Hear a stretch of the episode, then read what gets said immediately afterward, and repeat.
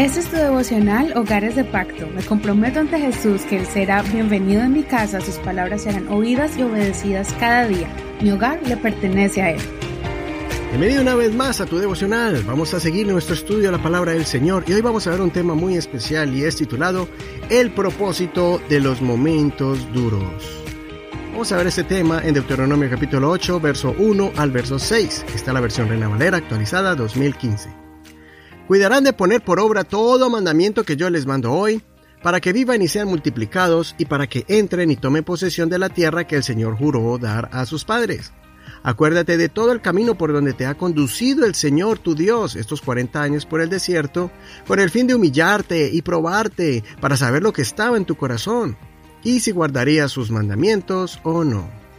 Él te humilló y te hizo sufrir hambre, pero te sustentó con maná, comida que tú no conocías ni tus padres habían conocido jamás. Lo hizo para enseñarte que no solo de pan vivirá el hombre, sino que el hombre vivirá de toda palabra que sale de la boca del Señor. Tu vestido nunca se ha envejecido sobre ti, ni tu pie se ha hinchado en estos 40 años. Reconoce pues en tu corazón que como un hombre corrige a su hijo, así te corrige el Señor tu Dios. Guardarás los mandamientos del Señor tu Dios, andando en sus caminos y teniendo temor de Él. Hasta aquí la lectura de hoy. No olvides leer todo el capítulo completo porque está lleno de muchas promesas y sabiduría de Dios. Este también es un capítulo muy especial, muy importante, porque es acerca de los procesos en el que Dios permite que pasen sus hijos, aquellos que Él ha llamado y escogido. Aquí vemos la parte donde Moisés le recordaba al pueblo de Israel la importancia de obedecer los mandamientos de Dios y seguir sus ordenanzas. En los primeros versos podemos ver los eventos fortuitos que Israel tuvo que sufrir, momentos de hambre y de sed, pero era con el propósito de formar el carácter del pueblo. Al sentir hambre, se dieron cuenta que había otra clase de alimento necesario, y era la palabra de Dios que llena el alma. Cuando tuvieron sed, se dieron cuenta que el alma también necesita de agua, que es el Espíritu de Dios dentro de ellos. Así como el Espíritu de Dios entró en la roca para producir agua, imagínate lo que Dios puede hacer contigo y conmigo cuando Él entra a nuestras vidas. El pueblo de Israel tuvo que caminar miles de kilómetros, y sus zapatos y su ropa no se desgastaron. Eso les enseñó que ellos tienen un Padre que los ama. Esto nos muestra también que Dios no les evitó pasar por las circunstancias arduas, por los momentos difíciles.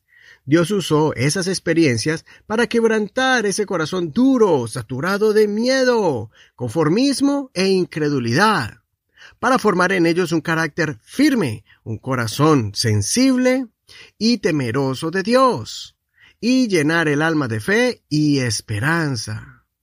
Así que miremos más allá de la aflicción. No miremos el proceso, sino el resultado.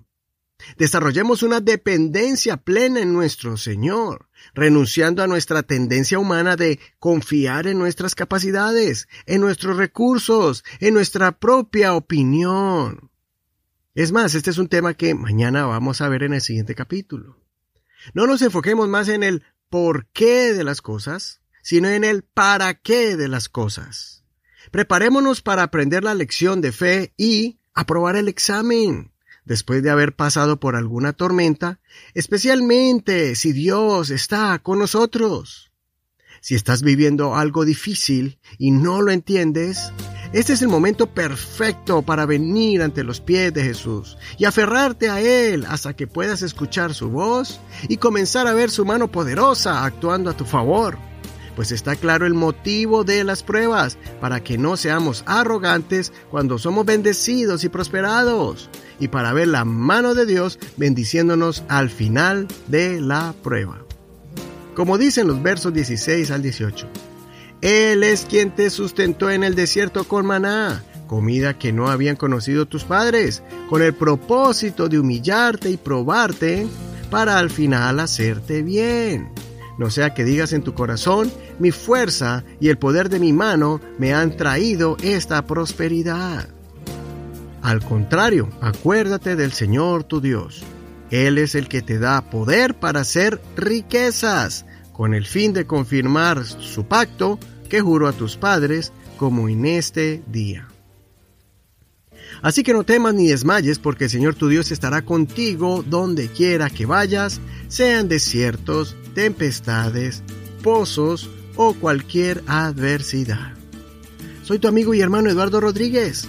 Espero que esta enseñanza te haya llenado de fe, de fortaleza y que te ayude a cruzar esos momentos duros.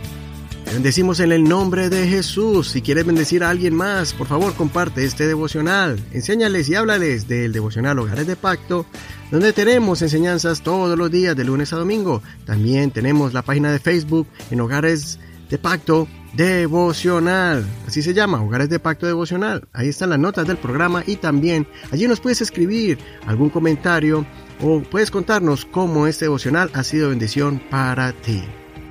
Agradecemos a todos aquellos que están sembrando en este ministerio para que llegue a muchos hogares y por favor no olvides orar por nosotros. Si quieres recibir esta enseñanza por WhatsApp, escríbenos al 1562-551-2455. Así te pondremos en nuestra lista de este grupo en esta plataforma. Bendiciones de Dios para ti. Hasta mañana.